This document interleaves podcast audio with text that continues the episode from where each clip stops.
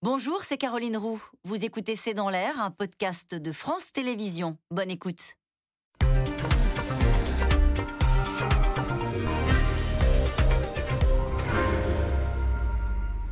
Bonsoir à toutes et à tous. Un missile qui s'abat devant une gare sur des civils en train de fuir et un carnage, plus de 50 morts, dont 5 enfants.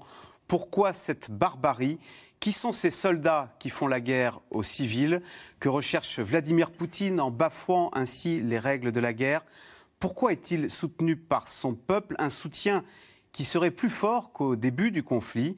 Pendant ce temps-là, la présidente de la Commission européenne, Ursula von der Leyen, elle était hier à Kiev pour proposer l'adhésion de l'Ukraine à l'Union européenne. Et aujourd'hui, c'est Boris Johnson qui a fait le déplacement en Ukraine. Jusqu'où les Occidentaux peuvent-ils s'engager aux côtés des Ukrainiens sans devenir co-belligérants et entrer à leur tour dans une guerre que nous ne voulons pas? C'est le sujet de cette émission de ce C'est dans l'air, intitulée ce soir Ukraine face au carnage de Poutine. Pour répondre à vos questions, nous avons le plaisir d'accueillir le général Dominique Trinquant. Vous avez été chef de la mission militaire auprès de l'ONU. Vous êtes directeur des relations extérieures de Marc et Balzan. Bonsoir. Elena Volochine, vous êtes grand reporter à France 24, spécialiste de la Russie. Nicole Bacharan, politologue, historienne, spécialiste des États-Unis, auteur des grands jours qui ont changé l'Amérique, c'est aux éditions Perrin. Et enfin, Pierre Aski, vous êtes chroniqueur international à France Inter et à l'Obs. Et je cite votre éditorial hier sur France Inter. Des armes, des armes et des armes, l'appel de l'Ukraine aux Occidentaux. Général Dominique Trinquant, d'abord un regard, votre œil de militaire, de général, sur ce qui s'est passé hier à Kramatorsk, ce missile qui s'est abattu devant la guerre, qui a fait plus de 50 morts. Est-ce qu'on peut penser que ça a été délibéré ou est-ce qu'il y a la possibilité que ce soit une erreur de cible et euh, un épouvantable dommage de guerre malencontreux? Alors, les, deux sont naturellement possibles, mais pour la, la première explication, c'est-à-dire euh, volontairement, je me réfère à ce qui s'est passé en particulier en Syrie. Euh, vous savez, quand il y a une opération, les, toutes les cibles à éliminer, c'est-à-dire qui, sont, qui ont un caractère humanitaire, peuvent être données aux belligérants. Et en Syrie, c'est arrivé. Euh, les, des cibles ont été données aux Russes pour qu'ils ne bombardent pas. Et comme par hasard, ces sites étaient bombardés. C'est-à-dire qu'on pense qu'en fait, le fait d'avoir donné les coordonnées a permis de frapper directement. Donc euh, voilà, je me réfère simplement à cet exemple-là pour dire que là, ça peut-être été la même chose. C'est-à-dire qu'on donne les coordonnées d'un site d'évacuation de civils en disant cible à, euh, à, ne pas frapper, enfin, si, c'est le dire site à ne pas frapper, pardon. Parce que civil, euh, parce que civil, etc. Et du coup, puisque, puisque si vous voulez, suivant les conventions de Genève, il y a un certain nombre de sites qui doivent, euh, qui doivent être euh, identifiés comme étant des, des, des, endroits dans lesquels on est certain qu'il y a des civils et qu'il n'y a pas de cible militaire. Et le but étant d'éviter qu'il soit frappé. Mais apparemment, ça. Et ça a été ça documenté qu'en Syrie, le fait d'avoir fourni oui. ces informations aux Russes, non seulement ça n'a pas protégé ces sites, mais au contraire, ça en a fait des cibles. Ça a été documenté parce que les, les coordonnées ont été fournies et ça n'a pas été frappé qu'une fois. Enfin, il y a plusieurs sites qui ont été fournis et qui ont été frappés plusieurs fois. Donc euh, voilà. Quel est l'intérêt militaire de frapper des cibles civiles, là, des, des gens qui allaient fuir, de toute façon? Il ne gênait personne, monsieur. La terreur. La terreur. Tout simplement, installer la terreur comme, euh, comme une arme de guerre. Elena parce que, pardon, parce que, euh, bien évidemment, immédiatement, les Russes réfutent en disant que ça n'est pas euh, que c'était. Oui, alors c'est invraisemblable ça, comme mais, ben oui, mais euh, apparemment, on en parlera tout à l'heure quand on parlera de la Russie, mais apparemment ça marche pas mal en Russie. C'est-à-dire, ils disent c'est les Ukrainiens qui ont lancé ce site contre voilà. eux, quoi. Voilà. Euh, Elena Voloshin, alors décryptez, qu'est-ce que ça dit sur ce, ce, missile? Il y avait écrit pour nos enfants. Ce missile qui, a, qui, aurait donc été envoyé, on peut le dire, hein, qui a été envoyé par les séparatistes russes. Hein. Oui, euh, parce que la... Ça dit quoi? Pourquoi on écrit pour mm nos enfants? Parce que bah, vous savez que la légende qui est brandie par, euh, par Vladimir Poutine depuis le début de ce conflit en 2014, c'est que les Ukrainiens perpètrent un génocide dans les régions russophones du Donbass, massacrent les euh, enfants des régions de Donetsk et de Luhansk, et donc c'est ce qui justifie aujourd'hui l'attaque de Vladimir Poutine sur l'Ukraine. Et effectivement, c'est, la, la, la, légende, c'est de dire qu'on on défend en fait les enfants des ça veut dire Donbass. Croient à cette fable les soldats euh, pro-russes installés dans le Donbass? Est-ce qu'ils croient à cette fable? Moi, je pense que oui, ils y croient et qu'ils y sont à ce point lobotomisés, endoctrinés euh, et euh, soumis euh, sous l'emprise totale de la propagande, qu'ils sont vraiment convaincus qu'ils sont dans une guerre contre des nazis. Qu'ils vivent dans ce mythe de la grande guerre qu'ont mené leurs grands-parents et qu'ils sont persuadés qu'ils, sont, qu'ils ont aujourd'hui le bon rôle. Vous savez, moi, je, en ce moment, je pense qu'il faut vraiment lire des livres d'histoire. Et quand je pense au livre de Solzhenitsyn, L'archipel du Goulag, je ne me rappelle plus de la formulation exacte, mais ça disait grosso modo qu'avant de faire le mal, l'être humain devait se persuader qu'il faisait le bien. Alors quand on voit aujourd'hui l'atrocité absolue des crimes de guerre qui sont commis dans les villages, on va en parler tout à l'heure sans doute avec, votre reportage, dans les villages dans la région de Kiev, c'est de l'ordre de l'impensable, de l'indicible. Moi-même, qui ai côtoyé beaucoup, euh, non pas les soldats russes de l'armée régulière parce qu'on n'a pas accès à eux, mais les, paramilitaires qui ont combattu aux côtés des côtés séparatistes et côtés pro-russes de ce conflit depuis 2014. J'ai passé beaucoup de temps, j'ai tourné un film documentaire là-bas sur ces combattants eux-mêmes qui étaient convaincus de ce discours, euh, aujourd'hui, je ne pensais jamais que cela irait jusqu'à ce qu'on on, fusille des gens, on viole des femmes devant leurs enfants. On leur casse les dents. On leur casse les dents, on leur casse les membres, on les met dans des caves où ils restent pendant 25 jours avec des cadavres des gens, des vieux qui sont en train de mourir. Je veux dire, on, on est dans de l'ordre de l'indicible et je ne pensais pas en réalité qu'on pourrait jamais en arriver là. Seulement, depuis le début, les Russes accusent les Ukrainiens d'abord de faire quelque chose qu'ils font ensuite. Et j'aurais sans doute dû venir, euh, voir venir le fait que lorsque Vladimir Poutine, pour la première fois en 2014, a parlé de nazis, les Russes allaient eux-mêmes finir par agir de la sorte. Euh, Nicole Bacharan, euh, finalement, c'était on disait Joe Biden, il est un peu gâteux, qu'est-ce qu'il a besoin d'aller dire c'est un boucher C'est lui qui avait raison sur toute la ligne. Très tôt, il avait dit j'ai vu son âme, c'est un tueur. Et il a, il a juste dit la vérité. Et c'est vrai que dans, dans, les jours qui ont suivi, des déclarations comme c'est un criminel de guerre, c'est un boucher, cet homme ne peut pas rester au pouvoir. Il y a eu beaucoup d'agitation diplomatique euh, sur le thème. On peut pas dire ça, ça va l'énerver, en gros. Et puis après, il va bien falloir négocier. Et si on le traite de criminel de guerre, on ne pourra pas négocier. Or, les crimes de guerre, ils se, ils se révèlent chaque jour davantage. Et le, le seul discussion qu'on a en ce moment, et je ne crois pas qu'elles doivent être poussées très loin, c'est est-ce que ce sont des crimes de guerre ou est-ce que ce sont des crimes contre l'humanité? Jean-Yves Le Drian, hier, ça répond aux crimes contre l'humanité. Voilà, et, en fait, la, la différence est, bien mince. C'est euh, euh, entre les deux, c'est est-ce que les, la destruction d'une population est systématique, est une volonté d'État, est une politique établie? Or, tout indique que c'est bien le cas, puisque dans toutes les, ces, villes de la banlieue de Kiev qui sont euh, libérées à l'heure actuelle, les pratiques sont les mêmes. C'est pas juste un mauvais hasard. On a l'impression les, les, les, troupes russes se conduisent avec ces exactions ignobles que vous venez de décrire partout. Donc c'est une politique officielle. Et on n'avait pas voulu le voir en Syrie? Exactement. Parce qu'on se disait, bon, euh, c'est la On a même entendu des hommes politiques, on ne les cite pas en, France aujourd'hui, euh, disant Poutine a fait le travail. Bah, c'est-à-dire que, et, même ce qu'on vient de voir euh, dans le bombardement, de, bombardement pardon, de, cette gare, c'est ça, c'est un, on peut l'assimiler à un pur acte de terrorisme. Et, et c'est cette méthode qui consiste à, si jamais il y a un terroriste, on détruit une population entière. Et c'est ce qui s'est passé à Alep. En, Syrie, exactement. Pierre Aski, c'est vrai que ça ne pousse pas à la négociation, ça pousse à la radicalisation. Je cite le président polonais qui met les pieds dans le plat et qui dit Est-ce que vous négocieriez avec Hitler?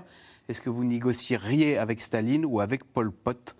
C'est une pierre dans le jardin du gouvernement français qui essaye d'entretenir un, oui, alors c'est une mauvaise polémique parce que euh, toutes les négociations qui ont été faites par la France avec euh, Vladimir Poutine ont été faites avec le, le soutien et, et, et, voire à la demande de, du président Zelensky. Donc, et maintenant, on le compare à Staline, Hitler et Pol Pot. Oui, mais bon, on, on, a, on a évidemment euh, le, le, sentiment d'horreur qu'inspirent toutes ces images qu'on voit depuis une semaine, euh, d'abord à Boucha, puis maintenant dans, dans la gare, euh, qui font que les, les, les, émotions et les, et, les réactions de deviennent de plus en plus euh, euh, fortes.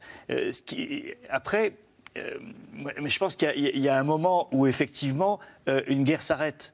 Et, on rentre dans une phase qui est celle de la discussion. Et la géographie s'impose. Donc euh, la, discussion, elle aura lieu, euh, sauf si, euh, si l'armée ukrainienne arrive à Moscou et, qu'on est dans une défaite. Ah, et micro qui tombe. Micro qui tombe, pardon. mais les guerres, elles s'arrêtent soit par la victoire d'un camp sur l'autre, soit parce qu'à un moment, les, les positions sont figées et qu'on décrète un cessez-le-feu et qu'on négocie. Euh, il n'y a pas 36 solutions. Et, et, là, le scénario dans lequel on est entré, euh, qui est euh, celui de, la guerre du Donbass, donc avec la possibilité, en tout cas dans, le plan russe ré, révisé, revisité, d'une partition il y aurait deux Ukraines, comme, comme il y a eu deux Allemagnes. Une Allemagne de... Ou, de, Corée, ce qui est peut-être euh, plus pertinent comme, euh, euh, comme cas de figure, parce que la, la guerre de Corée s'est prolongée sans changer réellement les positions pendant deux ans. Puis à un moment, il y a eu une armistice et il n'y a toujours pas de traité de paix.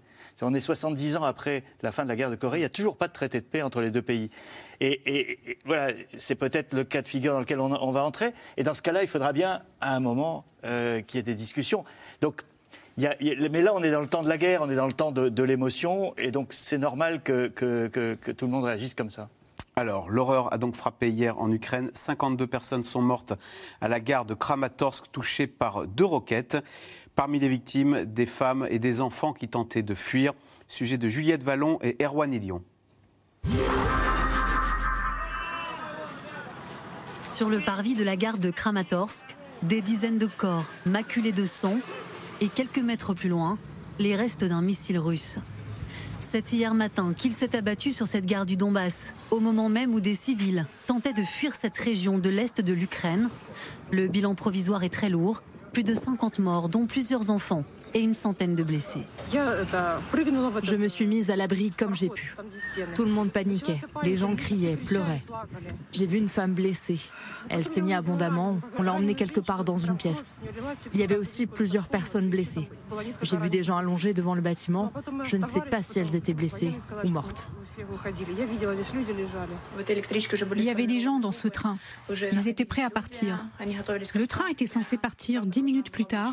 Cela signifie que des les gens étaient déjà assis à l'intérieur, avec des animaux, avec des enfants. Certains étaient debout aux portes et disaient au revoir. Un massacre dans lequel Moscou nie toute implication. Le ministère russe de la Défense accuse même Kiev d'être à l'origine de la frappe pour empêcher le départ de la population. Après la découverte de charniers dans plusieurs villes ukrainiennes ces derniers jours, la communauté internationale s'indigne une nouvelle fois. Hier, la présidente de la Commission européenne, Ursula von der Leyen, s'est rendue à Boucha, une ville devenue le symbole des exactions russes. L'impensable s'est produit ici. Nous avons vu le visage cruel de l'armée de Poutine. Nous avons vu la désinvolture et la froideur avec laquelle ils ont occupé la ville. Ici, à Boucha, nous avons vu notre humanité se briser. L'Europe au chevet de l'Ukraine. C'est le message qu'a voulu faire passer Ursula von der Leyen, qui s'est ensuite rendue à Kiev pour y rencontrer le président Zelensky. Nous avons entendu vos demandes très clairement. Et aujourd'hui, nous sommes ici pour vous donner une première réponse positive. Dans cette enveloppe, cher Volodymyr, il y a un pas important vers l'adhésion à l'Union européenne. Je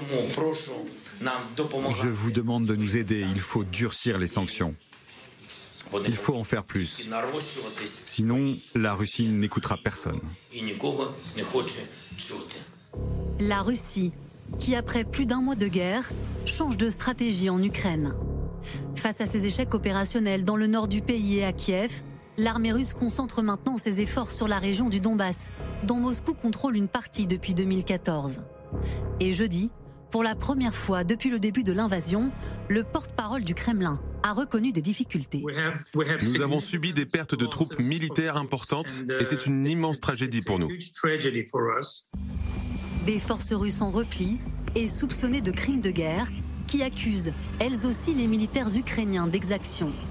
Sur cette vidéo authentifiée par le New York Times le 4 avril dernier, des soldats russes baignant dans leur sang, l'un d'eux est achevé à bout portant. Interrogé lors d'une réunion de l'OTAN, le ministre ukrainien des Affaires étrangères affirme qu'une enquête doit avoir lieu.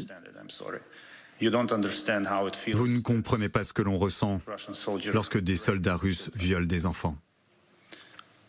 Ce n'est pas une excuse pour ceux qui enfreignent les règles de guerre de part et d'autre de la ligne de front. Mais il y a certaines choses que vous ne pouvez tout simplement pas comprendre. Après l'attaque de la gare de Kramatorsk hier, des évacuations de civils ont eu lieu aujourd'hui par la route. Le gouvernement ukrainien continue d'appeler la population à fuir l'Est avant une probable offensive russe d'envergure dans cette partie du pays. Selon certains observateurs, Vladimir Poutine viserait une conquête totale du Donbass avant le 9 mai, date anniversaire de la victoire des Russes contre les nazis pendant la Seconde Guerre mondiale.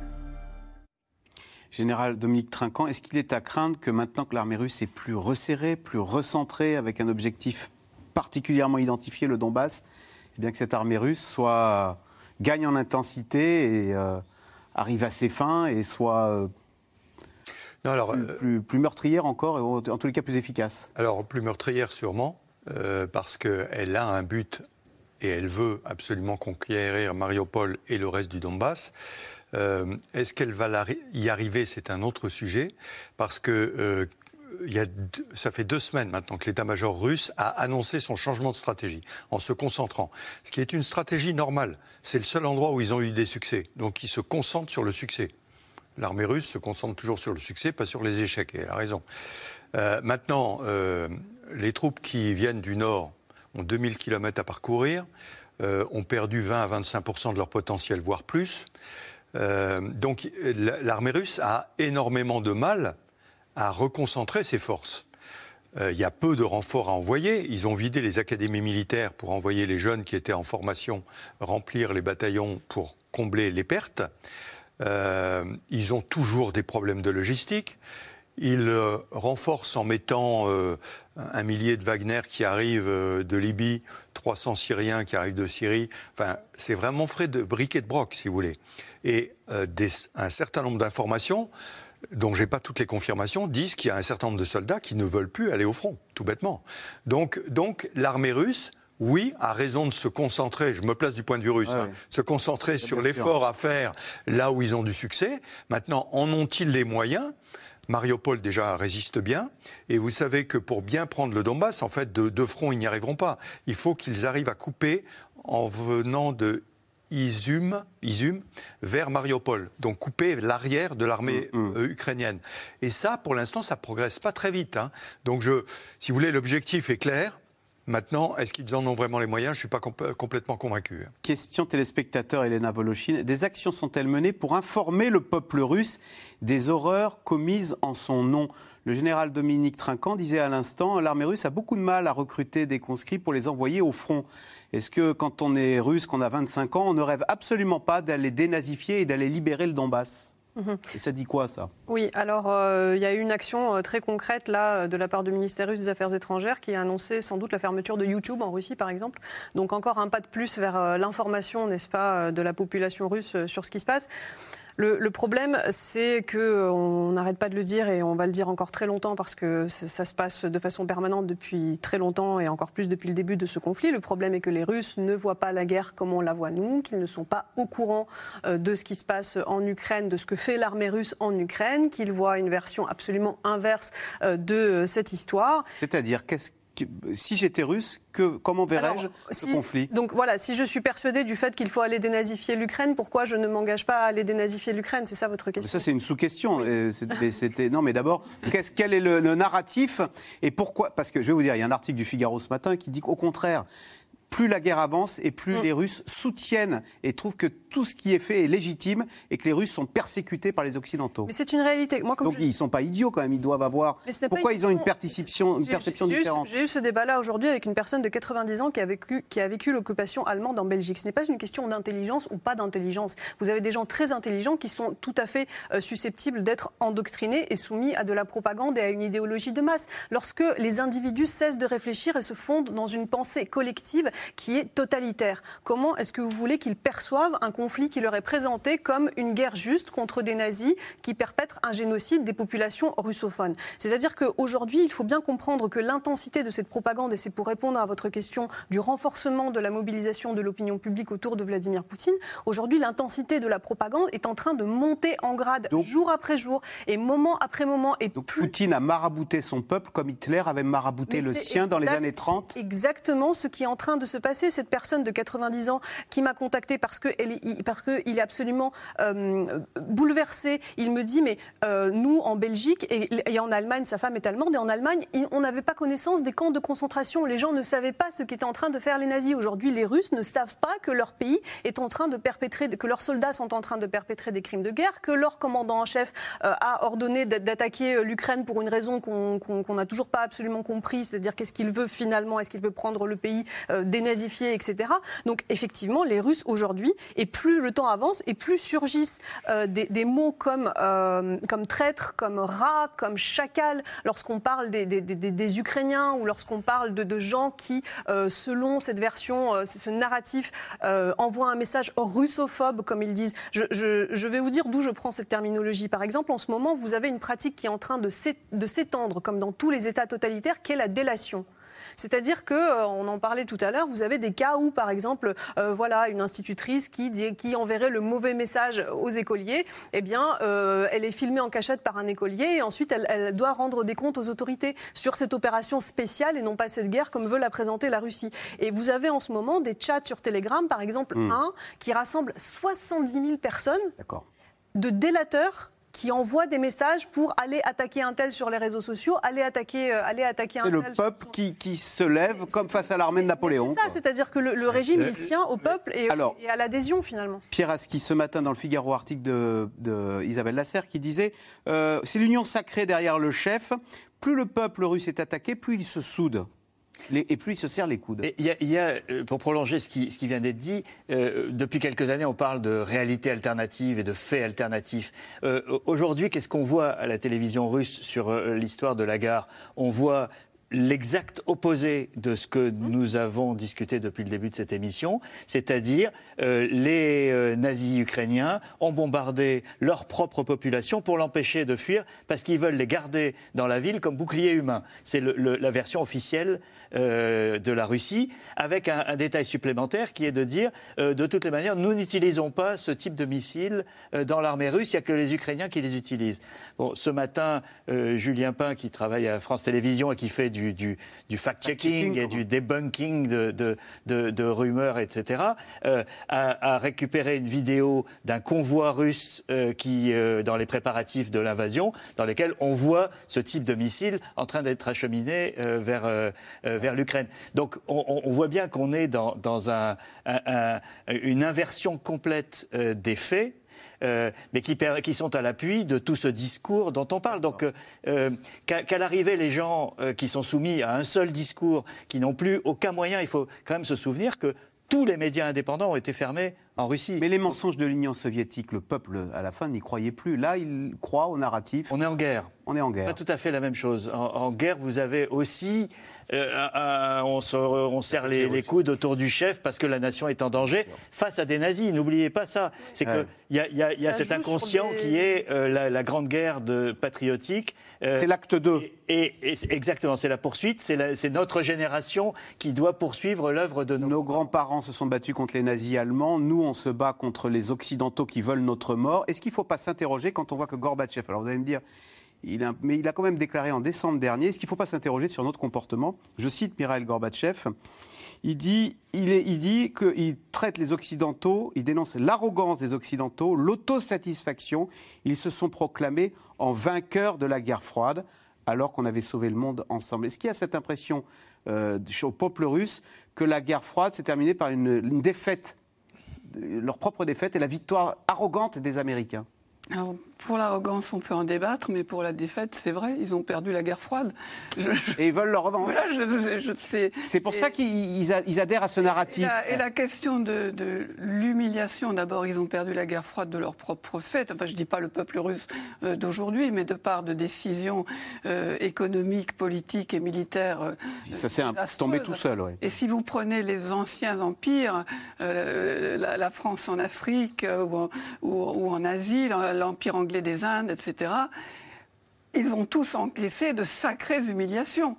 Et ça n'en a pas fait pour autant euh, des, tueurs, euh, des, tueurs barbares. Alors c'est vrai que dans, les 30 ans depuis la, fin de, l'URSS, on peut se revisiter l'histoire et se dire qu'à des moments, telle chose ou telle autre aurait pu être mieux faite ou faite différemment de la part des Occidentaux. Mais il y a une chose... Ménager les susceptibilités, c'est ça? Parler de, de regarder de l'histoire. Il y a des peuples qui n'ont pas oublié l'histoire, l'Europe de l'Est, les anciennes républiques soviétiques, la fin de l'URSS, la fin de la guerre froide, rien n'a pu les, rassurer face à tout ce que leurs familles et, leurs ancêtres portaient de terreur vis-à-vis de ce qu'ils avaient encaissé de l'Union soviétique et de la Russie tsariste avant. Et la demande de ces peuples de rejoindre l'OTAN, elle, elle, a été beaucoup plus forte qu'aucune gaffe, maladresse ou autre, par ailleurs parfois tout à fait réelle, de la part des Occidentaux. La, Russie fait peur à ses voisins depuis des siècles. Donc effectivement, les 30 ans qui ont passé n'ont pas suffi à rassurer et on voit bien aujourd'hui que malheureusement, il fallait en avoir peur. Général Trinquant. Oui, je, je, reviens simplement, on voit bien, et ça a été très bien expliqué, comment la propagande russe a un impact sur la population russe, mais ils ne sont pas seuls les Russes. Hein. Dans le monde, il y a beaucoup de gens qui pensent qu'ils ont raison beaucoup de gens qui. Euh, bon, vous savez, le vote au, comment s'appelle du Conseil des droits de l'homme euh, avant-hier, dont tout le monde s'est félicité. Quand vous regardez les votes. Il y a beaucoup de pays, hein. l'Inde, le Brésil. Beaucoup d'abstention. Beaucoup d'abstention. Qui dit c'est bonnet blanc, le Sénégal, c'est bonnet blanc et blanc bonnet. Pourquoi? Ben, Parce que, euh, alors, parce que arrogance, de l'Occident qui s'imagine que euh, les valeurs occidentales doivent régner sur le monde. Et beaucoup de gens disent non. Donc c'est beaucoup. Euh, je pense qu'il faut, il faut regarder, cette fois-ci avec de l'humilité, les autres pays. Je ne parle pas de la Russie en ce moment et du combat russe, mais ailleurs, parce que euh, c'est une conviction qu'ont un certain nombre de pays. Et sur les messages russes aujourd'hui, regardons même en France. Hein, s'il vous plaît, regardons les citoyens français. Je peux vous dire que sur les réseaux, vous voyez des trucs, vous êtes complètement scotché. Moi, je disais, que, je disais que je, viens de lire là euh, tout un, papier euh, très bien fait par un député suisse. La Suisse est quand même neutre, hein, qui vous explique que, ben non, que tout ça, ça a été provoqué par les Américains et que finalement les Russes ont fait une remarquable manœuvre stratégique pour ne pas se faire surprendre par une attaque ukrainienne. Et donc, euh, voilà. Donc, tout ceci est. Je pense que. On, a tendance sur les médias français en particulier à, avoir la position qu'on a, mais il faut qu'on regarde ailleurs. J'étais interrogé sur des, médias du Moyen-Orient. Ils sont très choqués du fait qu'on ne parle pas. Par exemple, au, Yémen, il s'est passé des choses.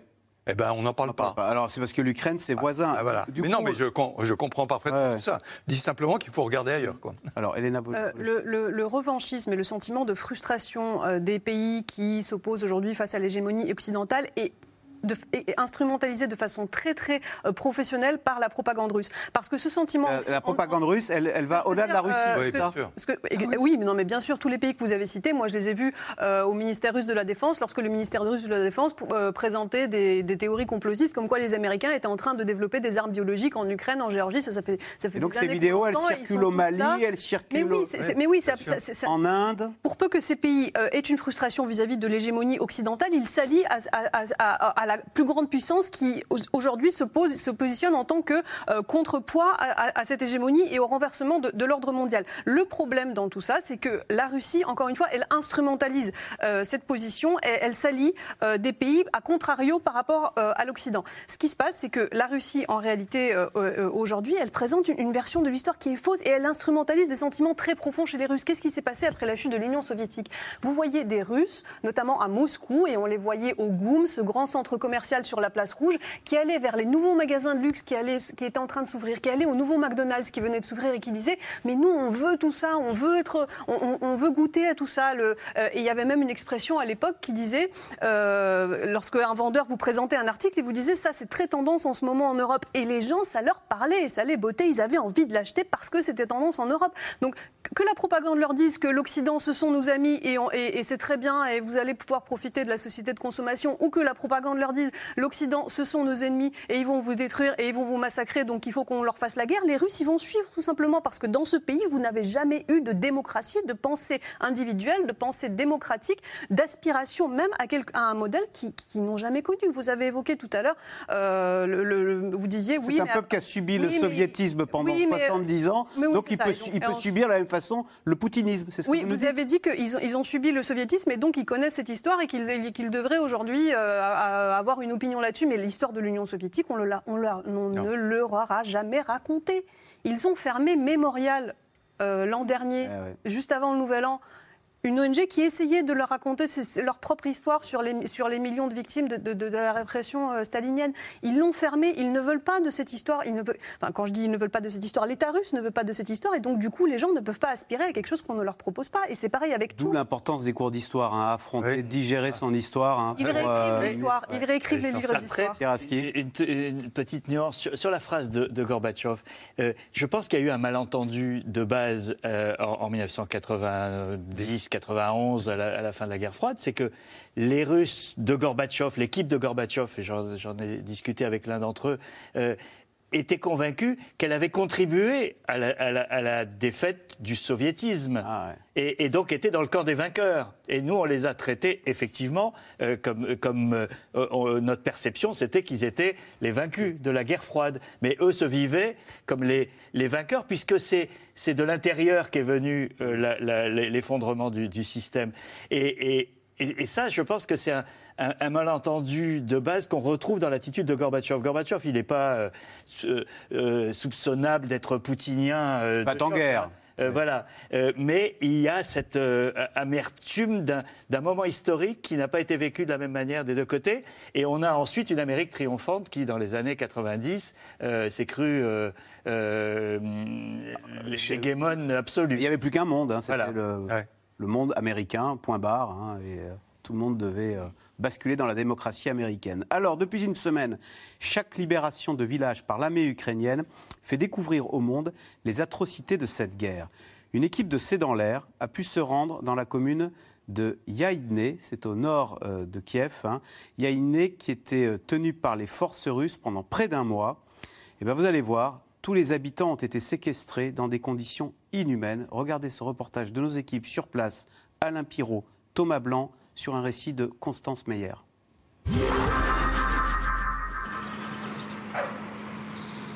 Dans le village de Yaïdne, à 140 km au nord de Kiev, des habitants au visage creusé par la faim. Les premiers convois humanitaires sont arrivés après le retrait des troupes russes, mais les rations alimentaires étaient limitées. Les rescapés ukrainiens sont nerveux, affamés. Vous avez pris trois colis alimentaires. Moi, j'en ai pris qu'un seul. Mais de quoi vous parlez? Moi, j'ai pris pour toute ma famille. Les habitants ont les nerfs à vif. Ils ont passé quatre semaines en captivité, enfermés par l'armée russe dans le sous-sol de l'école du village. Vous pouvez y aller, j'ai mis la lumière. Olesia Mizora est l'une des rescapées. Elle nous emmène dans cette prison improvisée. Une salle insalubre d'une centaine de mètres carrés où les 320 habitants de Yaïdne ont vécu sans ventilation, la plupart du temps plongés dans le noir. Là au fond, c'était les toilettes. On avait mis trois seaux. C'était les toilettes. On n'avait pas le droit de sortir, la porte était fermée. Pendant les deux premières semaines, les soldats nous ont donné deux rations pour mes proches. Nous étions cinq. Il y avait beaucoup d'enfants, même des bébés, âgés de deux ou trois mois.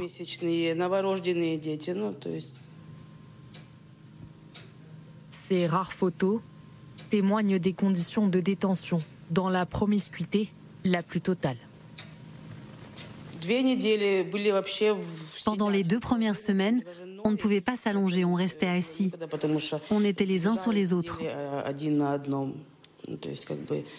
Beaucoup de personnes âgées ont souffert de thrombose. Les pieds gonflaient et les plus âgés commençaient à mourir les uns après les autres, ici. Certaines nuits, il a fallu dormir à côté des cadavres. Dix personnes sont mortes de fatigue, de suffocation ou faute de traitements médicaux. Sur les murs, des dessins d'enfants et cette liste de noms. Cette personne-là a été abattue, mais on ne sait pas quand. Alors on a mis un point d'interrogation. Ratchenko, abattu. Shevchenko, abattu aussi. Une liste macabre pour dénoncer les crimes de guerre de l'armée russe. Durant les premiers jours, les soldats ont multiplié les humiliations, les simulacres d'exécution, maintenant sur les habitants une tension psychologique. Imaginez-vous les explosions sans arrêt, les vitres qui se brisent, les enfants qui pleurent, les chiens qui aboient. C'est irréel. Et chaque jour, les soldats russes viennent pour nous dire on va vous abattre. Pas aujourd'hui, mais peut-être demain. Des méthodes de torture psychologique, pas toujours partagées par les soldats. Certains n'étaient pas très enclins à suivre les ordres de Moscou comme le rapporte cet habitant qui a pu discuter lors des rares sorties autorisées avec le commandant du détachement russe. Il a souhaité garder l'anonymat de peur que les soldats ne reviennent bientôt. Il nous a dit qu'il était contre le parti de Vladimir Poutine, Russie Unie. Il est venu un jour dans la cave et nous a dit J'ai reçu l'ordre de tirer sur tout ce qui bouge, mais ne vous inquiétez pas. Le massacre a finalement été évité grâce au retrait précipité des troupes russes le 31 mars dernier. En retrouvant la lumière du jour, les habitants ont découvert leur village défiguré, les maisons pillées. Ils ont tout volé. Les bijoux de mon enfance, l'argent. Ils ont même piqué les slips des enfants, les assiettes, la télé. Quand je suis rentrée, j'étais en état de choc. Avant de partir, les soldats ont laissé un message en guise d'adieu, symbole de toutes les ambiguïtés de cette armée russe. C'est marqué Excusez-nous, on ne voulait pas faire ça. C'est cette putain de politique. Olesia s'est promis d'effacer le message seulement quand le dernier soldat russe aura quitté le territoire ukrainien. Voilà, remarquable reportage hein, qui vous prend à la gorge d'Alain Pirot et de Thomas Blanc. Merci pour ce reportage. Général Trinquant, qu'est-ce qui ne va pas avec cette armée russe pour qu'elle se comporte de la sorte avec des civils? Alors le problème de l'armée russe est global. D'abord, l'armée russe, ce sont des Russes euh, qui suivent la, propagande que vous avez décrite, donc globalement, et dans laquelle... Euh, face à des sauvages, on se comporte comme des sauvages Non, non, c'est pas ça. C'est l'absence de perception du bien et du mal. C'est-à-dire que ils sont entourés dans leur vie, euh, jusqu'à ce qu'ils deviennent militaires, par le fait que l'usage de la force, la violence fait partie de leur vie. Quand ils rejoignent les régiments, on le sait, dans l'armée russe, les jeunes soldats sont très maltraités. La violence fait partie euh, de, la Russie. Ça, c'est le premier point. Le deuxième point, c'est que euh, l'armée russe, alors là, pardonnez-moi, j'entre dans un truc un peu plus technique, n'est pas constituée comme nos armées. Il y a très peu de sous-officiers dans l'armée russe. Ça veut dire que le commandement est assez loin de ces hommes. Et donc, la discipline, qui fait la force principale des armées, comme on le sait en France, euh, chez nous, si vous voulez, il y a un sous-officier pour 10 hommes. Le sous-officier, c'est qui? C'est quelqu'un qui a, qui a de l'ancienneté, qui a, qui a vécu, qui a, qui a été plus formé que les soldats. Et les soldats sont formés, formés aussi, chez nous, sur les droits de l'homme. Apparemment, en Russie, ils ne sont pas formés sur les droits de l'homme. Et en plus, il n'y a pas de sous-officier pour maintenir la discipline. Donc, ce qui fait que les soldats qui pillent qui prennent de l'alcool, qui boivent de l'alcool, qu'on laisse faire. Alors là, j'allais dire, pardonnez-moi, euh, après le reportage, mais j'ai l'impression que c'est un village qui a eu un peu de chance parce qu'il y avait un commandant d'unité qui n'exécutait pas les ordres. C'est ce qu'il a dit d'ailleurs dans le reportage. il ne le faisait pas. J'ai entendu un autre reportage dans lequel des hommes avaient été enfermés et ensuite on les emmenait pour les abattre et le, un des deux soldats a dit non, non, non, a réussi à emporter le morceau et au moment où il les a laissés, a murmuré à l'oreille de l'autre Pardonne-moi, mon frère, nous ne voulions pas faire ça, mais surveillé par les autres, bien sûr. Donc, si vous voulez, encore une fois, le bien et le mal n'existent pas. Alors apparemment, il y en a qui savent faire la différence du bien et du mal, mais ils sont sous la pression des autres, naturellement. Et les autres leur disent mais t'exécutes pas les ordres qu'on t'a donnés. On a dit qu'il fallait les tuer. Donc je crois qu'il y a à la fois un, problème global de l'armée russe que j'ai décrit, la propagande, le mauvais encadrement, pas de formation sur les droits de l'homme ni rien du tout. Et puis ensuite, eh ben, ils sont en, guerre, euh, la violence est permanente et donc ils ne voient plus du tout les limites qu'ils doivent imposer à leurs actions. Et tout ça se passe en Europe avec des gens qui, il y a un mois, avaient un métier, des balades le week-end, euh, une vie comme nous Oui, c'est difficile à regarder même. Et ce qui est frappant, et vous le soulignez l'un et l'autre de différentes manières, c'est qu'il y a des ordres pour se comporter comme ça. Donc quand on parle de ces crimes, ça vient d'en haut, ça vient du Kremlin, ça vient du commandement. Et ceux qui, à un moment, euh, font preuve d'un petit peu d'humanité, ce sont des désobéissants. Et c'est vrai que le général Trinquant soulignait cette culture violente de l'armée russe et de la société russe, mais c'est une violence que Vladimir Poutine a déchaînée à l'échelle de la planète. Il a commencé en Tchétchénie en, 2000, il a tué plus de 10% de la population. Il a rasé Grozny, une ville entière. Il l'a fait en Syrie. Il envoie ses milices Wagner à travers différents pays d'Afrique avec cette culture de tueur. Je veux dire, quand on dit, quand on fait des comparaisons avec le passé, ces gens-là se comportent comme des SS. Il n'y a pas de différence. Quand vous étudiez l'histoire de la fin de la guerre en, France, sachant que la France n'a pas été le pays le plus touché par euh, toutes ces violences, vous avez les, les, divisions SS qui remontent du sud-ouest pour regagner le front de Normandie et qui ont ordre pour empêcher la population de se soulever en 44 parce qu'on sent que l'Allemagne va perdre la guerre, qui ont ordre de répandre la terreur. Les camions roulent lentement d'un village à l'autre, les SS descendent des camions, abattent les gens, torturent, repartent. Un des villages, c'est Oradour-sur-Glane. Ben Ils obéissent aux ordres. Elena Voloshin, euh, face à ces, ces, exactions épouvantables, quel effet ça a sur la population? Je dis ça parce qu'à Mariupol, on ne se rend pas Mariupol subit mm. depuis des semaines, hein, la ville est détruite à 90%.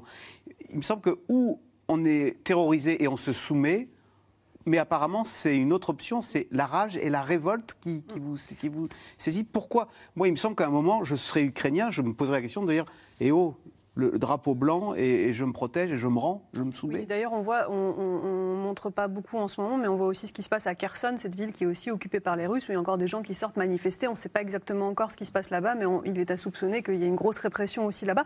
Je pense que là, on touche à un point essentiel euh, de l'opinion publique ukrainienne finalement, parce qu'on parle de l'opinion publique russe. Bon, voilà. laisser ça de côté, mais parler de l'opinion publique ukrainienne, parce que en réalité, pour moi, c'était la plus gros, grande énigme depuis le début de ce conflit, c'est comment est-ce que Vladimir Poutine, pour peu qu'il ait la velléité d'occuper l'Ukraine, de soumettre l'Ukraine à son régime à lui, comment est-ce qu'il va faire pour gouverner des Ukrainiens qui, depuis 2014, euh, avant, ils n'avaient pas de problème avec les Russes, hein, mais depuis le mythe fondateur de, russophones contre ukrainophones de ce conflit que la propagande a déchaîné, bah, effectivement, et Volodymyr Zelensky d'ailleurs le disait, c'est que Vladimir Poutine a participé euh, à ce qu'il prétendait vouloir éviter, à savoir que les Ukrainiens se sont mis à, détester les Russes, que les Ukrainiens ont commencé à refuser de parler russe, etc., justement parce qu'ils étaient par le pays voisin. Eh bien, la question, c'était de savoir, mais comment Vladimir Poutine va-t-il faire pour euh, gouverner ce peuple qui, qui, en veut encore moins de la Russie aujourd'hui qu'il n'aurait pu le vouloir avant la guerre? Eh bien là, je crois qu'on a la réponse. C'est imposé par la terreur, mais le degré de terreur, c'est-à-dire qu'aujourd'hui, Vladimir Poutine en Russie règne par si ce n'est la terreur, mais du moins euh, une, forte une forte peur de la population. La méthode de Staline face, aux répressions. Eh bien, en Ukraine, euh, je dirais que là, le degré de terreur atteint le degré de, de, de, de la nécessité d'asservir une population qui est fondamentalement opposée et contre le fait de voir arriver le monde russe euh, comme, chez lui, s'imposer. Comme il le propose aujourd'hui. Comment on en sort? Parce qu'on n'ira pas raser Moscou comme les Occidentaux l'ont fait à Berlin pour démettre Hitler. Euh, Poutine, on voit que le peuple russe, il, soutient l'union sacrée, je répète cet article du Figaro. Donc comment on en sort de, de ce côté là Il va y avoir un, test militaire euh, à nature, donc avec cette, euh, cet affrontement du Donbass qui est annoncé et qui est euh, euh, sur les cartes visibles. On comprend très bien, le général Trinquant l'a dit tout à l'heure, l'idée d'encercler cette armée ukrainienne qui est dans le Donbass. c'est une manœuvre que, dont on n'est pas sûr que l'armée russe soit capable de le faire. Et, et c'est là que rentre en, en, ligne de compte ce, ce, cet enjeu et, ce qu'on a vu ces derniers jours du côté occidental, c'est-à-dire quel soutien on donne aujourd'hui à l'Ukraine. Et, vous avez cité tout à l'heure euh, cette phrase. Euh, des armes, des armes, des armes, c'est ce que demande Zelensky. C'est le, ministre des Affaires étrangères ukrainien qui est arrivé à Bruxelles à une réunion de l'OTAN et il a dit j'ai trois demandes, des armes, des armes et des armes. Et il est en train de les avoir parce que euh, au début, il y a eu une certaine pudeur qui est de dire on va donner des missiles anti-chars, etc., défensifs ce qui euh, bon, euh, euh veut rien dire? Euh, Ça veut rien dire. Ça veut rien dire. toute arme donnée à une armée qui est agressée est forcément défensive. mais, et, toute arme est à la fois défensive et offensive, mais peu importe. Mais au début, on ne voulait pas donner d'armes lourdes. Et on se souvient qu'il y avait eu cette histoire des avions euh, russes, de fabrication russe de, l'armée polonaise, qui devaient être donnés à, l'Ukraine. Finalement, les Américains s'y sont opposés, parce qu'il y avait cette idée de ne pas être co-belligérant. Là, on voit bien que, on livre des chars, ce, apparemment. ce tabou a sauté. Les, Tchèques ont, livré des chars T-72 euh, de, de leur propre stock, donc qui sont de l'époque soviétique que les, Ukrainiens savent utiliser sans problème. Et là, on vient d'apprendre que la Slovaquie euh, a livré un système euh, de, défense antiaérienne S-300. Et, on se souvient que c'était une grande demande de l'Ukraine d'avoir une no-fly zone, donc une zone ah euh, de protection aérienne. Et là, la Slovaquie a livré ce système. Félicité par Joe Biden, d'ailleurs. Félicité par Joe Biden, qui l'a aussitôt remplacé par des patriotes américains pour que la Slovaquie ne soit pas euh, dégarni. Ah donc, euh, donc on voit bien qu'on a changé d'époque et je pense que les, images de Boucha ont, accéléré cette bascule. Donc, Général Trinquant, euh, le, résultat militaire des, Ukrainiens armés par les Occidentaux d'armes lourdes maintenant et sophistiquées, c'est l'issue de la guerre Il, pose question Cette histoire de livraison d'armes est extrêmement intéressante parce qu'on sent qu'on est en train d'augmenter, comme vous le dites très bien, et en fait, on est en train de tester Poutine qui ne réagit pas vis-à-vis de ça. Donc, on vous savez, on disait oui, on la ligne rouge, la ligne rouge, c'est Poutine qui la met en disant attention, etc. Encore une arme et je vous attaque. mais, là, non, ça, ça, continue. Ça dit quoi Ça continue. Euh, et au passage, plaisanterie, le plus grand fournisseur d'armes pour l'armée ukrainienne, c'est l'armée russe. Alors, bah, c'est-à-dire il, récupère. Ah oui. Il abandonne ses chars, il abandonne. Ils enlèvent le Z. Et, donc euh, voilà, mais, c'est exactement ce que font les Ukrainiens. On voit des chars russes tractés euh, par des tracteurs qui vont faire le plein et qui sont donnés à des soldats euh, ukrainiens. Donc ce que je veux dire, c'est que dans l'armement et les MiG-29 dont vous parliez, qui, qui avions de un problème avec les Polonais, là on parle des MiG-29 bulgares qui peut-être vont être fournis. Donc on voit qu'on avance petit à petit et finalement Poutine n'ose pas, lui, dire ça y est, ils ont franchi. La seule phrase qui a été dite, ça a été ils sont susceptibles de frappe. Bah évidemment, puisqu'on livre des armements, ils peuvent taper dessus, forcément, c'est la guerre. Mais ça ne change pas la physionomie des, des lignes entre les Russes mmh. et les Occidentaux et les Ukrainiens. Nicole Bacharan. Et puis il y a un autre élément à, mettre dans, l'équation, c'est la question de l'embargo sur le gaz et le pétrole. Il y a des calculs qui ont été faits, alors ils sont approximatifs, mais l'ordre d'idée est juste. Depuis le début de la guerre, Vladimir Poutine a reçu 85 milliards de ses ventes de gaz et de pétrole. Et en face, en, armement, en aide économique et humanitaire, les Américains ont mis 2 milliards sur la table, l'Union européenne à peu près 1 milliard. Donc fournir des armes est évidemment une nécessité. La question de la co-belligérance, elle est de plus en plus floue. Et, et, il serait temps d'arrêter d'acheter du... On, laissait le choix à Vladimir Poutine, en gros. Mais c'est impossible de ne pas faire cet embargo, même si c'est extrêmement compliqué, qu'il faut trouver toutes les compensations possibles pour les populations les, plus fragiles dans nos pays. Mais on ne peut pas d'un côté voir le carnage qui est pratiqué, constater et de l'autre acheter comme si de rien n'était du gaz et ne vont pas pouvoir cohabiter avec Vladimir Poutine et le financer et financer cette guerre. Alors, on l'a vu, hein, la guerre en Ukraine incite de nombreux pays européens à réévaluer leurs moyens de défense. L'armée française, elle, se prépare au combat dit de haute intensité. Mathieu Lignot et Pierre Dehorne ont pu suivre l'entraînement d'un groupe commando. Leur mission, faire face à une armée aguerrie. Allez, en avant, départ. Ce jour-là, l'ennemi ne se voit pas.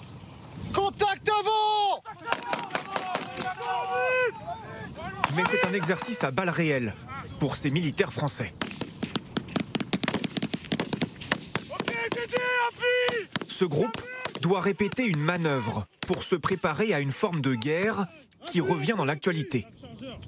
On l'appelle le conflit de haute intensité.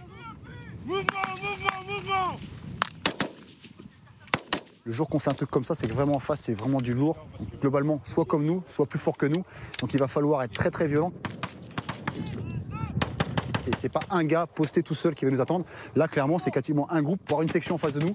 Donc c'est globalement l'esprit de la haute intensité, aussi fort que nous, voire plus fort. Et on doit savoir décrocher aussi. Il y a trop de monde en face, ta mission, rupture, rupture, rupture. Ces militaires ont été sélectionnés pour rejoindre une toute nouvelle unité. Un groupe commando créé il y a un an pour répondre à la haute intensité. Parmi ces volontaires, le caporal-chef Mathieu. Il se dit prêt à faire face à cette violence. c'est peut-être plus mais c'est aussi plus. Comment dire. Euh, au niveau du dépassement soi, en fait, on s'y retrouve mieux si on veut, si on veut trouver quelque chose de plus rustique, de, plus dense dans le travail. Nous, la mission, on la remplira quoi qu'il arrive et on ira euh, là où on nous demande et on fera ce qu'on nous demandera de faire. On s'engage quand même pour euh, le drapeau pour la France. Les armées se préparent à un conflit dur, peu importe l'ennemi. Il n'est jamais nommé. Devoir de réserve oblige et la France n'est pas en guerre. Mais c'est une certitude, les combats entre l'Ukraine et la Russie sont observés attentivement. Il y a une, ce qu'on appelle une culture du retex, du retour d'expérience euh, au sein des armées. Donc systématiquement, dès qu'il y a un conflit, on essaye d'en tirer des enseignements, quel qu'il soit et où que ce soit. Cette haute intensité, euh, on s'y prépare. Euh, effectivement, on, se remet en question. Effectivement, on est toujours et systématiquement dans tous nos entraînements en train d'envisager les hypothèses les plus contraignantes. Se battre de jour comme de nuit ces commandos vont opérer derrière les lignes ennemies, seuls, avec pour mission de préparer l'arrivée de la cavalerie avec ses blindés et ses chars. Parmi ces hommes, un militaire très précieux pour ses frères d'armes, le médecin du groupe, Gauthier, 31 ans. Pour lui, la haute intensité, c'est le risque de plus de morts et de blessés. D'un côté, dans le civil, ben, on gère des urgences, tout simplement dans des portes des urgences. Donc finalement, on est habitué au décès. Et du côté militaire, on apprend les systèmes de triage pour catégoriser les blessés et pouvoir en ramener un maximum en vie. Ces stages s'adaptent tout le temps et euh, on est déjà préparé à prendre en charge plusieurs victimes en même temps, sous le feu. Pour le groupe, les entraînements s'enchaînent. Et dans les combats, l'avantage vient parfois des airs. Les Français peuvent compter sur leurs hélicoptères, alors il faut répéter pour se coordonner avec les pilotes. Ce n'est pas si simple. C'est important de faire pour que tout le monde connaisse la procédure d'embarquer, de débarquer et de sécurité euh, sur la zone de, la zone de posée. Transport de troupes pour être rapide, surprendre et aussi tir sur les adversaires. C'est le travail de cet hélicoptère, une gazelle, équipé de canons ou de missiles ça va permettre euh, d'avoir une puissance de feu euh, qui est euh, considérable. de pouvoir traiter des cibles soit dans la profondeur et ça permet aussi d'éviter de, mettre, de mettre en danger inutilement le fantassin si on peut traiter les cibles à distance.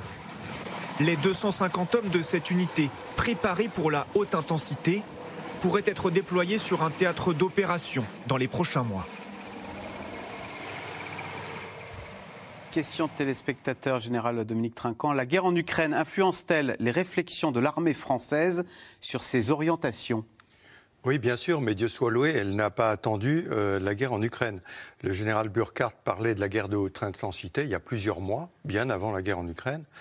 Euh, l'armée française est une des premières, euh, pardon, les armées françaises sont les, les, premières à avoir augmenté leur budget il y a déjà plus de quatre ans Aujourd'hui, tout le monde se réveille, mais il y a quatre ans, heureusement, la France avait pris un peu les devants. Euh, mais... pour nous, l'armée, c'était aller au Mali, c'était aller au Sahel, en Afghanistan, en Irak. C'était pas faire ce que, ce que, ce que à nos, là, ce que, ce que Exactement. On est en train, et là je reprends une expression qu'avait le général Burkhardt, on réapprend ce qu'on avait oublié depuis 1990. Moi, j'ai été élevé face à la trouée de Fulda. Euh, et de Fulda, c'est La trouée de Fulda, c'était en Allemagne. Ah, euh, une les chars russes, quoi. Les chars russes. Euh, on était, j'étais officier plan au deuxième corps d'armée. Le deuxième corps d'armée, c'était la réserve du groupe d'armée centre de l'OTAN. Hein, on a toujours pensé, d'ailleurs, tous ceux qui pensent que l'armée française doit faire tout seul, on n'a jamais pensé euh, se heurter à l'armée russe tout seul. On a toujours pensé que ça serait dans le cadre de l'OTAN. Hein. Et ça, c'est le premier point. Ce qu'il faut réapprendre, c'est la dimension et l'interarmée. Vous parliez du, Sahel. Au Sahel, aujourd'hui, nous, on n'a pas de menace aérienne. Les, djihadistes, ils n'ont pas d'avion, ils n'ont pas de drone. Et donc, les trois quarts des, des frappes que nous faisons viennent du ciel, des avions ou des drones parce qu'ils ne sont pas menacés. Ce qu'il faudrait apprendre dans la guerre de haute intensité, c'est d'être capable de coordonner l'interarmée, ce qu'on appelle l'interarmée, terre, air, mer, et ça, c'est très compliqué. Et on voit d'ailleurs au passage que les Russes réussissent pas très bien. Oui, parce que vous nous avez expliqué la dernière fois que les Ukrainiens, avec des missiles anti-aériens, ils arrivent à faire tomber les, avions de chasse russes. Avec les, missiles qui sont fournis par les Américains. Donc simplement, pour revenir à l'armée française, elle, elle se réentraîne sur l'interarmée. Il y a un exercice qui est prévu en 2023, donc l'année prochaine, avec 30 000 hommes en France, et cet exercice, il était prévu déjà depuis un an. Donc ceci pour vous dire qu'on n'a pas attendu de la guerre en Ukraine. En revanche, ce qui se passe, c'est que depuis six semaines, on observe, on prend des enseignements, et l'armée russe nous montre un certain nombre de choses qu'on apprend, qu'on intègre dans nos doctrines ou dans nos matériels, de façon à mieux se préparer et à bien identifier les failles de l'armée russe. Général, euh, Nicole Bacharan, à l'instant, le général Trinquant disait face aux soviétiques, on n'avait jamais dans l'idée de se défendre seul. Hein. C'était toujours dans le cadre de l'OTAN. En fait, depuis six semaines, partout en Europe, on se dit. Heureusement qu'il y a les Américains. Viendraient-ils d'ailleurs euh, nous donner un coup de main en cas de coup dur, comme ils l'ont fait par deux fois dans l'histoire? Viendraient-ils Ils sont là bien présents aux, frontières de l'OTAN. Euh, disons que sous Joe Biden, il, s'est engagé, il a répété encore le, à quel point euh, l'article 5 hein, de l'OTAN, tous pour un, pour tous, était toujours d'actualité et plus que jamais euh, d'actualité. Mais il y a, deux éléments à considérer. L'un d'entre eux, c'est que est-ce que ce sera toujours le cas? On a eu Donald Trump, on peut avoir re-Donald Trump ou un équivalent. L'avenir de la démocratie américaine et de son engagement. Trump, il voulait sortir de l'OTAN, hein, on Absolument, n'est pas une chose euh, sur laquelle on peut se reposer euh, définitivement. Et puis ensuite, il y a le fait que les armées européennes, et la France est l'un des rares pays en Europe qui est euh, une armée complète, si j'ose dire, qui a, tous les éléments. Mais euh, vous parliez de 30 000 hommes euh, mobilisés. L'armée russe en Ukraine, c'est 150 000 hommes. L'armée ukrainienne, c'est 100 000 hommes. Et au fond, l'armée française, depuis longtemps, fonctionne dans les opérations extérieures, mais n'a pas envisagé de défendre le territoire européen, voire même le territoire français. Et donc, quand on vous, demandez, Axel, est-ce qu'on peut compter euh, sur les Américains Eh bien, écoutez, j'ai envie de vous dire, j'espère. Parce que d'abord, s'ils n'étaient pas là, on sait, je veux dire, l'agressivité de Poutine ne connaîtrait certainement euh, plus de limites. Mais en fait, en Europe, la défense de l'Europe, elle ne passe que par l'OTAN, avec la participation des armées européennes. Mais on parle de défense européenne. La défense européenne, c'est un projet euh, dont on peut penser que ce sera un soutien important. Mais la défense de l'Europe, les pays européens, ils veulent l'OTAN et donc les Américains. Mais, mais ça, pardon, mais simplement, ça, ça, souligne que les Européens doivent tous se réveiller, parce que, comme vous le signalez, dans trois ans, qui sera au pouvoir aux États-Unis? Qui va appuyer? J'en sais rien. Un pilier européen, européen fort. fort. Le, paradoxe de, l'action de Poutine, c'est qu'aujourd'hui, euh, l'OTAN euh, s'apprête à accueillir deux nouveaux pays, la Suède et la Finlande, pays neutres membres de l'Union européenne mais qui n'étaient pas dans l'OTAN et qui euh, viennent d'exprimer le désir de rejoindre l'Alliance, donc de sortir de leur neutralité historique pour rejoindre cette alliance. Et, c'est c'est très paradoxal parce que Poutine a sans doute misé sur le fait que, l'OTAN n'était plus capable de, réagir. Et, il a provoqué exactement l'inverse. Non seulement l'augmentation des budgets militaires, mais de nouveaux pays dans l'OTAN. Et, et un fait supplémentaire, c'est que aujourd'hui, euh, il n'y a pas un pays européen qui envisage de sortir de l'OTAN. Donc la conclusion, c'est que si défense européenne il y a, elle sera le pilier européen de l'OTAN. Et c'est dans ce cadre-là euh, que, les Européens euh, envisagent leur défense, parce que je ne pense pas que si j'étais polonais ou lituanien, je... Montrer sur les seuls chars français Voilà, exactement. Pour me défendre. J'ajouterais juste un, mot parmi les, comment dire, les retournements de ce qu'a souhaité Poutine. Il a quand même réussi aussi à ramener la sixième, la sixième flotte américaine en Méditerranée, qu'on ne voyait plus passer depuis des années, et qui est de nouveau là pour les raisons que vous savez. Et à créer un peuple ukrainien plus fier que jamais, plus combatif et plus uni que jamais. Allez, tout de suite, on revient à vos questions. Alors, est-il toujours possible d'acheminer des équipements militaires en Ukraine euh, euh, Général Dominique Trinquant, plus que jamais il, oui, arrive? Oui, et on est même euh, surpris puisqu'il y avait des images qui montraient un train sur lequel étaient les blindés et qui, qui étaient donnés. Donc, il arrivait par le train quoi de plus facile que de détruire euh, une voie ferrée? Donc, euh, mais ça fonctionne, ça fonctionne. Euh, Joe Biden qui dit, Pierre Aski, j'ai demandé à mon administration de continuer de ménager aucun effort pour identifier et fournir à l'armée ukrainienne des armes modernes. Joe Biden, on sent qu'il n'a absolument pas peur de Poutine. il fournit, il fournit. Nous, on a un peu peur quand même de se retrouver embarqué et, et on se dire, mais comment ça va se terminer tout ça? Est-ce qu'un jour, de proche en proche, on ne va pas devoir aller en Ukraine? Oui, alors Joe Biden, il est, il est paradoxal parce qu'il a commencé quand même avant cette crise en disant ah un soldat américain face à un soldat russe, c'est la troisième guerre mondiale, donc il n'y aura pas euh, de, de, boots on the ground, comme, euh, comme on dit. Euh, donc, donc il, a, il a commencé en, en, en se fixant lui-même la limite, mais à l'intérieur de cette limite, il, il, est capable d'aller très loin. Euh, il est évidemment moins vulnérable que nous. Euh, il a fait un embargo euh, sur l'énergie russe très facilement parce que ça ne le concerne quasiment pas, etc., etc. Donc il y, a, une posture américaine qui est peut-être plus, plus commode. Nicole Bacharan, il est suivi par le peuple américain dans cette affaire d'ailleurs, Joe Biden? En tout cas, l'hostilité à la Russie est très forte. Ah très forte. il y a, des vieux réflexes, hein. les Russes sont anti-américains et vice-versa. Hein. Et puis voilà, il y, a, eu l'Union soviétique, bon, 30 ans un peu plus calme, mais depuis 20 ans que Vladimir Poutine est au pouvoir, l'hostilité est montée de nouveau. Donc euh, Joe Biden n'a pas des sondages en sa faveur vertigineux, mais par contre, euh, l'hostilité à la Russie, la perception de la Russie comme une puissance dangereuse, ça c'est très très fort. Alors Boris Johnson, en se rendant en Ukraine, puisqu'il est aujourd'hui en Ukraine, est-il en train de se positionner en maître d'une éventuelle paix entre l'Ukraine et la Russie? Paraît difficile. C'est pas, c'est pas tout à fait comme ça qu'il se positionne. Il se positionne au contraire comme le, le, le plus va-t-en-guerre. Euh, euh, des, des, Européens, euh, même s'il n'est plus dans l'Union européenne. il, a, il, a, il, a, été le premier à, annoncer des livraisons d'armes et il l'a fait publiquement. Et, il continue sur cette lancée. Il n'est pas du tout, lui, dans la logique de servir de médiation. et d'ailleurs, il n'en aurait pas la, capacité aujourd'hui parce qu'il a, il a quand même brûlé un certain nombre de, de, ponts avec, avec, Moscou. donc, c'est pas, c'est pas son positionnement. Oui, ils sont, c'était les plus anti russes euh, les plus anti-Poutine dès le début, les Alors, Anglais. Euh, euh, et en même temps, Londres est la, capitale des oligarques. Ah oui. et, on voit bien ça London Grad. Il y a eu quelques hésitations à, toucher aux, principaux d'entre eux. Mais des oligarques qui sont dans l'opposition, enfin qui sont porte-à-faux. Nos sanctions essentiellement économiques ne sont-elles pas dérisoires pour Vladimir Poutine? Euh, Elena Voloshin, est-ce que ça peut le faire reculer Alors moi, je vais rejoindre ce que disait Nicole Bacharan tout à l'heure sur le pétrole et le gaz, c'est-à-dire que c'est bien connu que la Russie est une économie de rente. Et que jusqu'à présent, et Vladimir Poutine l'a dit avant même de lancer la guerre. Il a dit quoi qu'on fasse, de toute façon, les Occidentaux adopteront des sanctions. Alors on y va.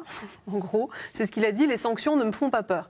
Donc tant qu'effectivement il n'y aura pas de sanctions contre le, le de, tout simplement d'embargo comme le font les États-Unis de la part de l'Europe qui se fournit en pétrole et en gaz russe, je pense et vous pensez que ça l'arrêterait ou pas? Alors là, demain on dit allez hop, on n'achète plus de gaz et exactement. plus de pétrole. Donc maintenant, ce qui se passe, c'est que Effectivement, les Russes aujourd'hui, la population commence à ressentir l'effet de, des sanctions, l'inflation, la chute du rouble, l'impossibilité de paiement étranger, etc., euh, le départ des grandes marques occidentales, la fermeture d'Internet, etc. Évidemment, si demain la Russie s'appauvrit et, le budget de l'État russe euh, s'appauvrit, eh bien, tout simplement, Vladimir Poutine et son entourage vont, s'accaparer encore plus toutes les richesses et la population va souffrir encore plus. Maintenant, est-ce que ça va l'arrêter? Euh, la, la, question est de savoir à quel point est-ce que Vladimir Poutine se préoccupe du bien-être de sa population. Si on voit comment vivent les Russes déjà aujourd'hui, si on sort des grandes villes, on peut supposer que la réponse est non et que effectivement il n'y a que ceux qui sont dans son premier cercle qui s'enrichissent, qui s'enrichissent, euh, qui, qui, qui, sont concernés par le fait de, de, de, perdre leur richesse ou pas. Et donc, euh, si on regarde aujourd'hui des régimes euh, totalitaires, dictatoriaux, fermés, on peut aller jusqu'à imaginer la Corée du Nord, même si je n'aime pas cette comparaison, mais les gens meurent de faim alors que au sommet de l'État tout va bien. Donc en fin de compte, est-ce que la Russie peut recommencer à fonctionner euh, en cercle fermé comme elle l'a fait pendant l'Union soviétique sans avoir des échanges ou alors des échanges avec ses alliés comme la Chine à l'Est, etc. et les pays que vous avez mm, mm. mentionnés Ça reste une vaste je, question. Je pense que c'est possible. Général Trinquant, comment est organisée l'armée russe? Est-ce qu'elle est complètement à la botte de Vladimir Poutine ou est-ce qu'il y a un état-major, des généraux euh, russes qui ont du poids et qui pourraient euh, faire trébucher ou fomenter une révolution de palais visant à faire tomber je pense qu'il y a des généraux russes à la botte de Poutine. Euh, le ministre de la Défense est un très très proche euh, et les généraux sont là. Euh, vous savez, revenons à l'histoire russe. Hein.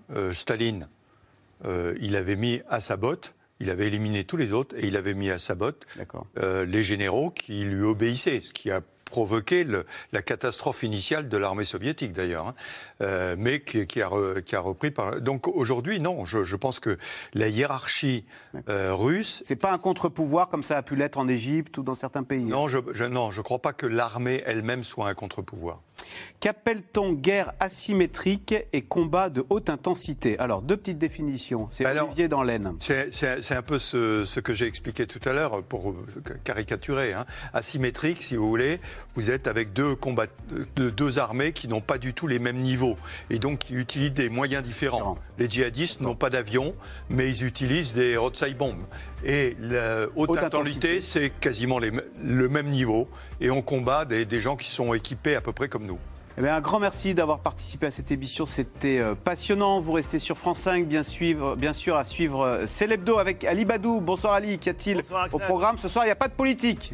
pas de politique. Silence électoral oblige. Mais nous reviendrons évidemment sur euh, la situation en Ukraine. Comment qualifier l'inqualifiable? Comment faire justice? Après les atrocités des derniers jours La grande historienne Annette Vieviorka sera notre invitée en compagnie du colonel Eric Emeraud, qui était patron de l'office l'Office central de lutte contre les crimes contre l'humanité.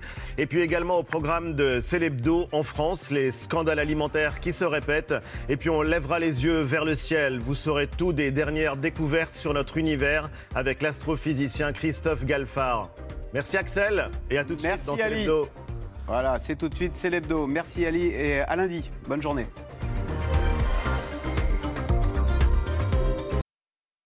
C'était C'est dans l'air, un podcast de France Télévisions. Alors s'il vous a plu, n'hésitez pas à vous abonner. Vous pouvez également retrouver les replays de C'est dans l'air en vidéo sur France.tv.